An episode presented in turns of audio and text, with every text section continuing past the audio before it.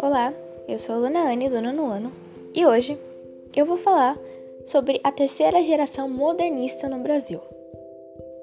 A terceira geração modernista, ou terceira fase do modernismo, representa o último momento do movimento modernista no Brasil. Também chamada de geração 45, a última fase do modernismo começa em 1945 e se estende até 1980. Alguns estudiosos preferem apontar o fim do modernismo na década de 1960. Outros ainda afirmam que o modernismo está presente até os dias atuais. Os escritores desse período possuíam uma atitude mais formal, em oposição ao espírito radical, contestador e de liberdade desenvolvido na semana de 1922. Bom, o contexto histórico. O momento em que surge a terceira geração modernista no Brasil é o período menos conturbado em relação às outras duas gerações, ou seja, é a fase da redemocratização do país, visto que em 1945 termina o Estado Novo, que fora implantado pela ditadura de Getúlio Vargas.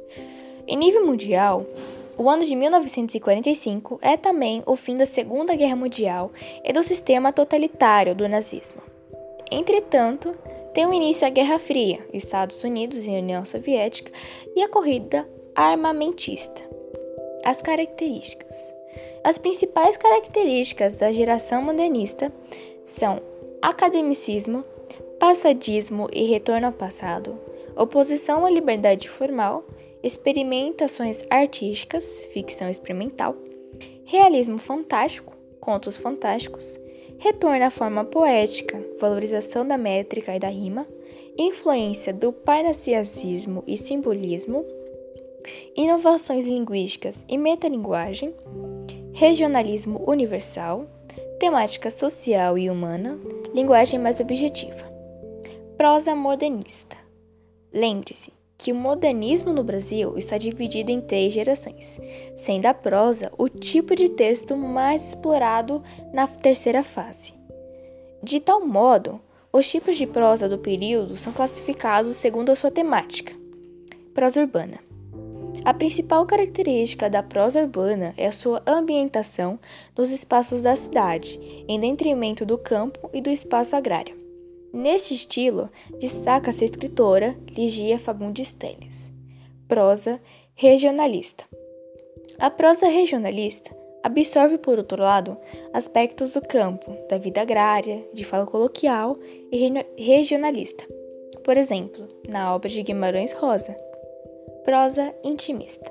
Por sua vez, a prosa intimista é determinada pela exploração de temas humanos e, portanto, é a mais íntima, psicológica e subjetiva. Esses aspectos são observados nas obras de Clarice Lispector e de Ligia Fagundes Telles. Poesia modernista. Ainda que a prosa tenha sido o tipo de texto mais explorado na terceira geração modernista, a poesia é apresentada mediante aspecto de equilíbrio. Por isso, os poetas dessa fase eram chamados de neoparnasianos, ao fazerem referências às principais características da poesia parnasiana: preocupação com estética, metrificação e versificação, busca da perfeição, culto à forma. Autores e obras. Os principais autores e obras dessa fase são João Cabral de Melo Neto, nascido em 1920 e morreu em 1999, ele foi conhecido como poeta engenheiro.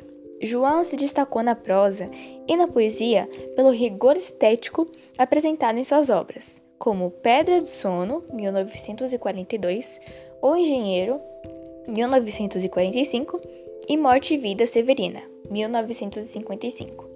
Clarice Lispector, nascida em 1920, morreu em 1977.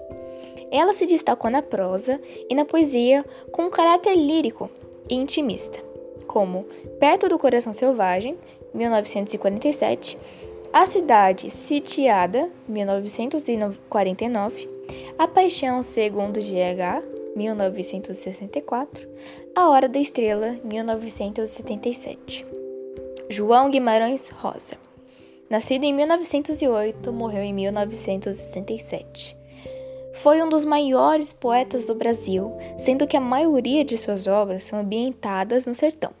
Destaca-se Sagarana, 1947, Corpo de Baile, 1956, Grande Sertão Veredas, 1956, Primeiras Histórias, 1962. Ariano Suassuna, nascido em 1927, morreu em 2014.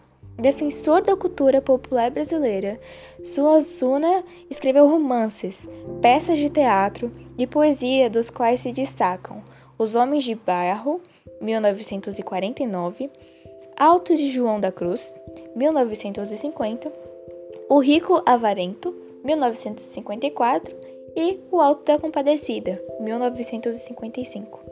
Ligia Fagundes Teles, nascida em 1923.